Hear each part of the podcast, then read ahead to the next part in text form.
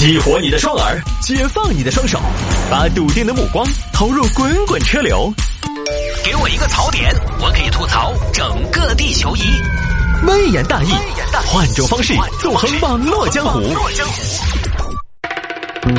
来，欢迎各位来到今天的微言大义，要继续跟您分享网络上一些热门的、有意思的小新闻。各位下了节目之后呢，也欢迎您来跟我进行交流和互动。那么我的个人微信号呢，是中国首个众筹顶级流量明星的个人微信号，你可以来加一个。这样的话呢，你的朋友圈就有一个明星了，说出去这个就特别提劲了，是不是？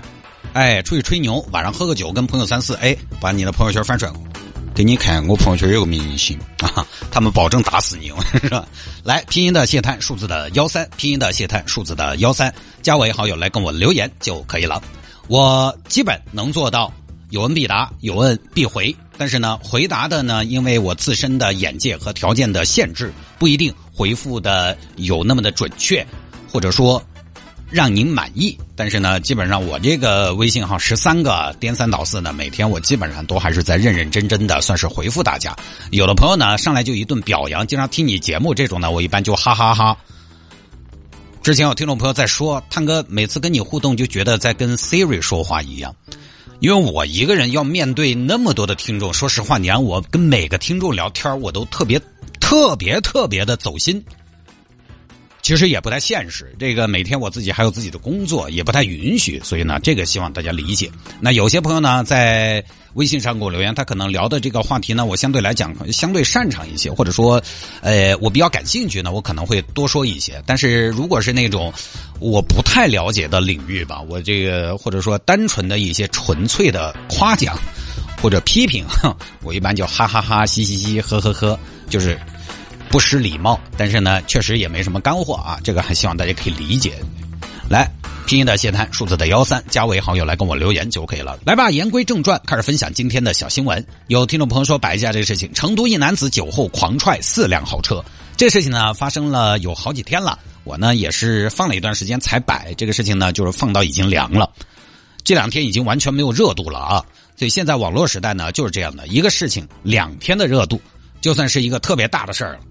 都刚不到第三天，这个事情呢是发生在太古里，他是五月二十一号那天，有名男士喝了酒，跟一位女士走到那个一个酒店的停车场，嗯，兰博基尼，劳斯莱斯，哦哟，两个劳斯莱斯说，哎呀，三个劳斯莱斯说，又好要不到台，重新落去停，那些车子有地下停车场你不停，非要停到地面。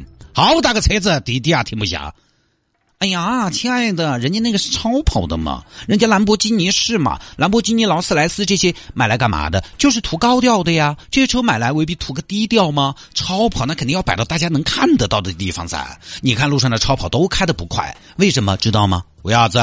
因为开快了就看不清楚了呀。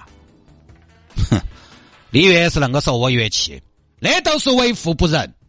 有那么多钱，不晓得去做对社会有益的事情，天到黑都晓得红红红，不配喽！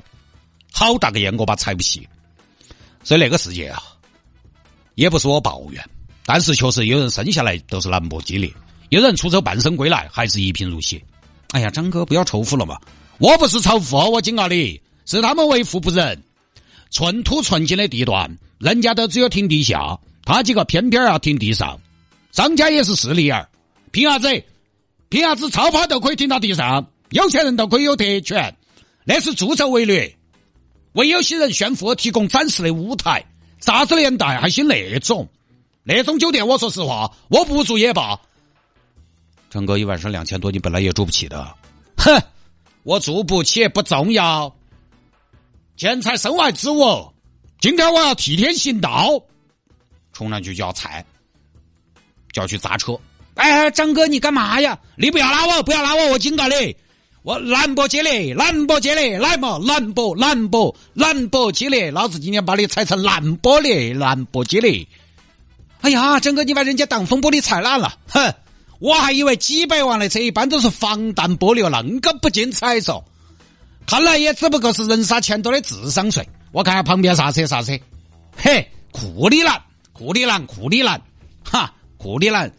哎，库里南，我以兰博为跳板，三步上来，两脚给你抖烂，耶！哎呦，喂，差点把老子绊一跤，哎，差点扯到灯哦。张哥，那个车落地要八百万，下来了，不要在上面飞。算了算了，库里南都算了，有点站不稳。龟儿肯定贴了车机的。张哥走了，不嘛？那边还有个劳斯莱斯轿车，吃老子一飞脚，来嘛来嘛，人人仗车是佛教护卫，最见不到你那些了。有本事跟我的私域来崩一下嘛，血都给你崩出来。张哥走了走了，不要废了。如何嘛，菊花儿？你觉得你张哥有没得男人味儿？张哥，我只是觉得你好有钱呐，家里边是不是才拆了迁呐？钱不知道怎么用啊？哼，我那叫好人好事，豪车豪车都是有钱人在得瑟。这个就没必要押韵了吧？哪有人说四川话说嘚瑟的呀？那是哦，豪车豪车都是有钱人在得瑟，超跑超跑都是高净值在炫耀。每一台超跑的背后都是无数家庭的血汗，每一台豪车的背后都是无数韭菜的苦汗。呸呸呸！那车子，我说实话，给老子老子都不得开。哎，张哥走了，不走。你再看那车，菊花儿，你觉得那车那个样样讨不讨厌？你看他那个样样该不该打？你看那个兰博基尼那个一副要不完的样子，你看他那个灯儿，你看那个灯儿那个狗眼睛，我都觉得他那个那个眼神里头带有一种蔑视，仿佛在对我说：“看锤，你看。”你再看劳斯莱斯那个前脸，那个前脸像不像是在对你说：“此山是我开，此树是我栽，你个栽就子，赶紧给我让开。”你就感觉只要你开。开了劳斯莱斯，全世界都会为你让路。呸！你那个歪，你还是蓝牌，你还不是要限行。刘好行是，你看那几个车，满是优越感的一种设计语言，满是居高临下的车身姿态。世界从来都不公平。整个人家那个设计语言不是叫霸气吗？霸气，霸气那种词符不符合现在的价值观？霸道都改名叫普拉多了，还霸气？你是要霸啥子？七男八女还是七行八色？说是霸气的外观，要啷个霸气爪子？现在是人人平等的社会，追求霸气都等于追求特权。每次在路上看到兰博基尼，我都一肚子气。今天算你几个运气别遇到我手头了。哎，整个走了，你跟几个车在那吵什么吵？后来车主呢就报警了嘛。据网络截图显示，我先说一句啊，就是我今天用重庆话，是因为重庆话呢，就是，哎。